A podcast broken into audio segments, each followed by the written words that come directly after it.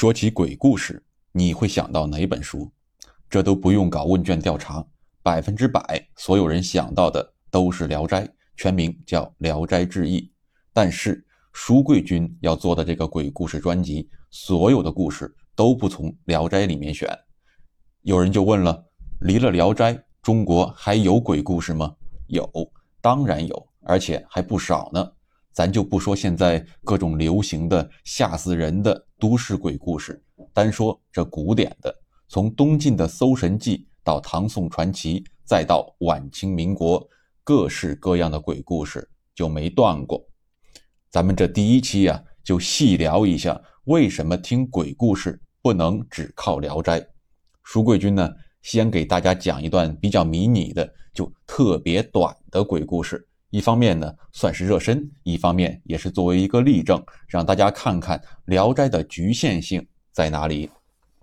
这个故事出自东晋的一本叫《雨林》的书。他说啊，有一个人叫嵇康，他呢喜欢在夜里点上灯，借着这幽冥的灯光弹琴，很有情调。有一天晚上啊，就在他弹琴的时候，家里突然来了一个人，穿着一身黑衣服，脸。特别小，可不一会儿呢，这脸就越变越大，最后是一丈有余啊，三米多啊，那肯定就是个怪物了。这嵇康可是大户人家的孩子，见过世面，也不害怕。眼看着这脸也长熟了，一口气噗，把灯火给吹灭了。接着啊，他说了一句话：“迟与魑魅争光。”魑魅呢，就是魑魅魍魉。妖魔鬼怪的意思，就是说呀，我才不要跟鬼怪共享这点灯光呢，太丢人了。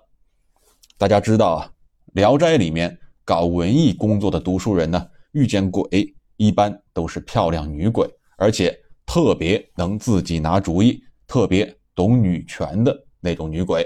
但是嵇康这个人呢，遇见鬼他都不正眼看一下，先操心的是自己的名节，他就觉得呀。鬼是很低级的东西，跟自己共享一盏灯，那是玷污了自己。所以人家见鬼是先开灯，他呢则是见鬼先关灯。《聊斋》的作者蒲松龄啊，他生活的时代是清朝的顺治、康熙年间，而《雨林》的作者裴启是东晋人士，这中间差着一千多年呢。《雨林》里面这种味道的鬼故事啊，蒲松龄是写不出来的。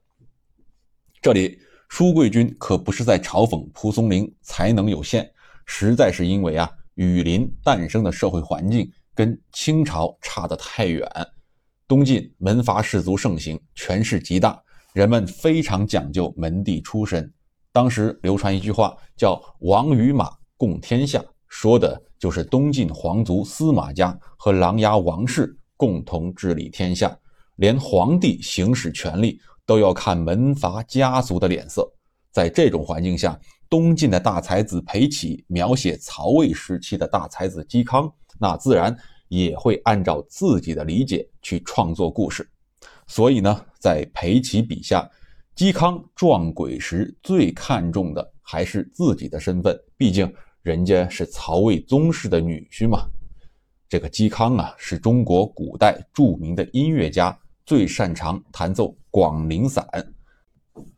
登门的恶鬼呢，估计也是音乐爱好者，听着琴声慕名而来。可惜啊，不是什么人都有资格跟嵇康搭上话的。这是热脸啊，不是鬼脸贴了冷屁股。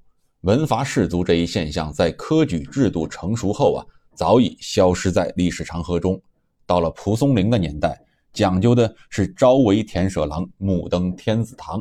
哎，穷酸的读书人哪还有什么门阀士族的脾气呢？这《聊斋》一方面受到蒲松龄所处时代的限制，另一方面呢，蒲松龄个人的经历和兴趣也对《聊斋》书中故事的走向产生了很大影响。我们都知道，蒲松龄是科举考试的失意者，四十多年的考场生涯，最后连个举人的头衔都没有捞到。另一方面呢？蒲松龄作为一个天生的小说家，对个人命运的沉浮，尤其是不被世人关注的女性命运的沉浮，非常敏感。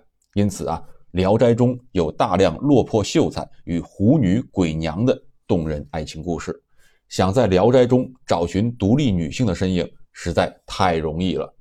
另一方面，因为自己怀才不遇、屡试不中，蒲松龄呢也写了不少控诉官场贪腐的故事。这些鬼怪故事都是《聊斋》独特的价值所在。但是在《聊斋》之外，功成名就、游历四方的大才子，像纪晓岚，他笔下的鬼故事又是什么样呢？科举顺风顺水，而且实现了财富自由的美食家，像袁枚，他笔下的鬼故事又是什么样呢？只读《聊斋》，你就错过了另一片美丽的草原。还有最后一个不能只读《聊斋》的理由：蒲松龄啊，是中国山东的淄博人，他的生活范围其实很小。他从小耳濡目染的故事呢，很多也都带有山东本地的色彩，以至于后来有一位著名的汉学家石景谦在创作他的代表作《王氏之死》时。为表现山东农民在清朝初年的真实生活状态，大量引用了《聊斋》中的文字。但是，鬼怪故事不是凭空产生的，很多故事的起源非常早，在时间的长河中逐渐演变，有了各种各样的故事版本。山东的版本可能只是其中一个。此外，中国的鬼怪故事传到我们的邻居韩国、日本乃至越南那里。又有了新的变化，比如中国人都知道的《南柯一梦》，就有日本的版本。三言两拍里收录的民间鬼怪故事有很多流传到海外，也有了各自的变种。这些故事啊，从《聊斋》里可是找不到的。好了，今天书贵君呢，就先跟大家聊到这里。想要听到更多《聊斋》之外的精彩鬼怪故事，关注我，容我慢慢给您讲来。